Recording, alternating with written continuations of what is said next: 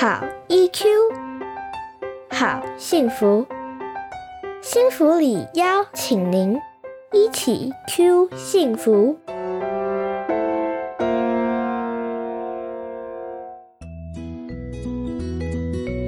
嗨，我是常玉，我们探讨亲子议题、个人成长，还有伴侣关系。欢迎来到家长漫步区。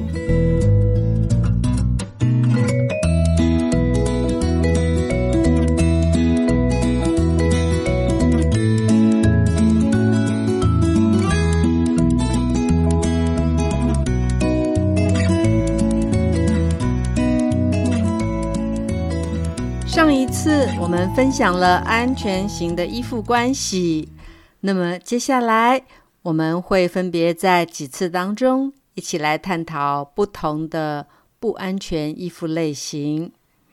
今天首先我们就来看一下什么是逃避型，当然也有人称为回避型依附关系。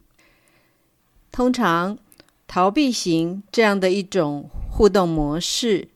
对孩子来说呢，他会觉得父母亲好像一直都很忙碌，好像他们忙碌到不太能够照顾我们，跟我们放轻松一点，能够有一些聊天的过程。当然，有可能是父母亲非常的忙碌于工作，但是也有可能是不知道要怎么样去跟孩子连接。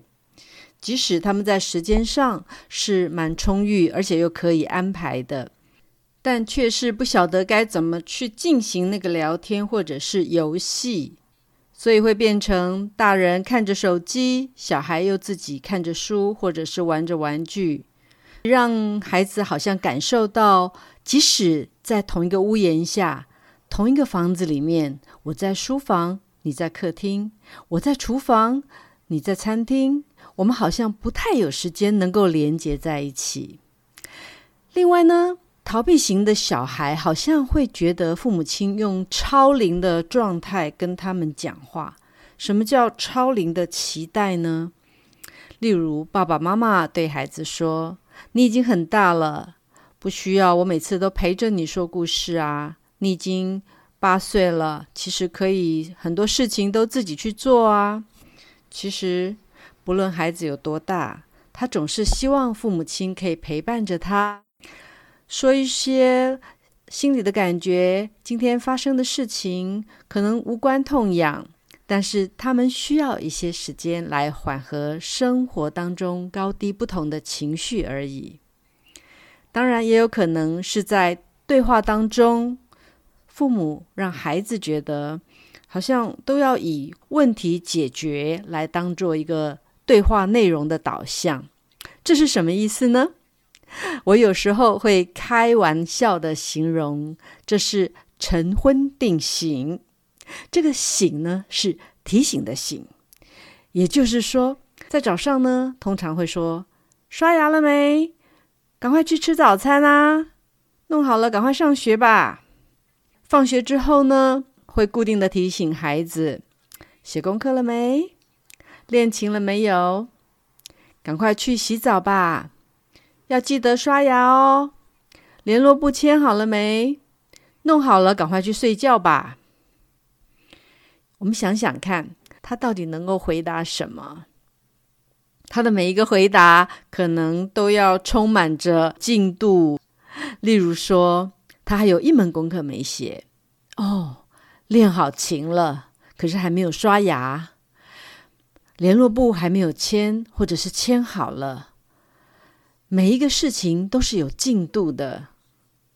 对于逃避型的孩子来说，就比较强烈会感受到在情感或者是身体上面缺乏了跟别人连接这种力量。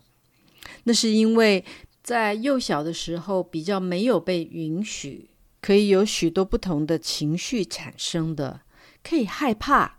可以胆小，可以恐惧，可以觉得不安，或者是担心。但是在这个部分，可能在过去处理事情上面比较被照顾者忽略掉了。于是，一直认为自己要勇敢一点，把事情扛起来，反而自主变成了他的生活核心。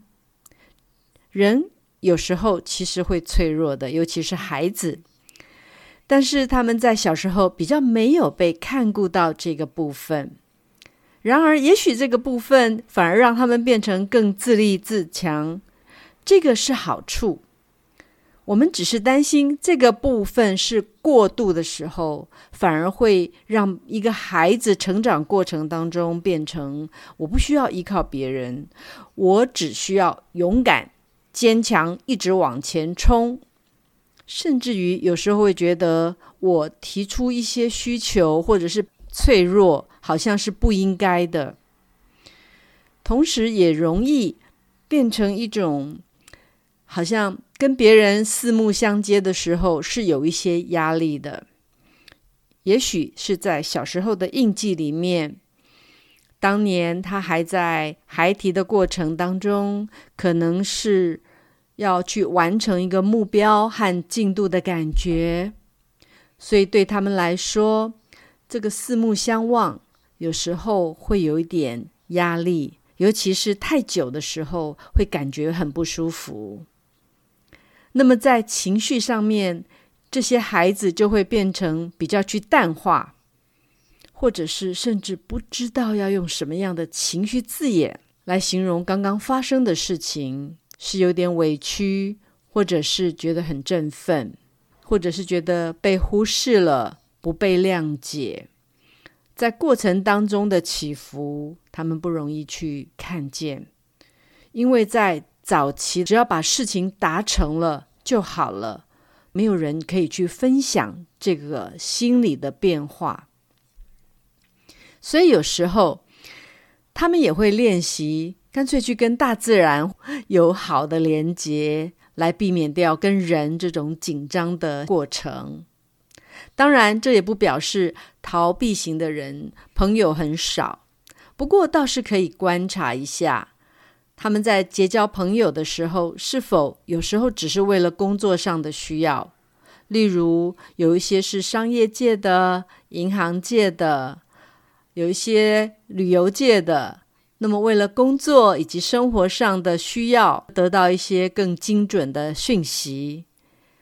但是，即便这些朋友不少，却不是真正进入到可以去谈心。抒发情感的领域，而只是比较是为了工作上面的需求而已。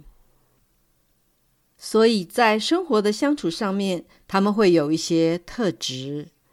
跟他们互动当中呢，尤其像伴侣关系，他们其实不是要跟你离开，但是也不想靠得太近，所以那个行为上面是有一点距离的。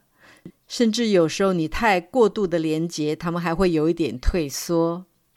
这是一个可以观察的部分之一。不论是我们本身，或者是亲友有这样的特质，下一次我们将一起来探讨如何借由修复和微调，来让我们的人际关系和亲子关系能够更和谐。感谢您的收听。祝福大家平安健康，一起 Q 幸福。台湾幸福里情绪教育推广协会制作，财团法人故事文教基金会赞助播出。欢迎您持续收听。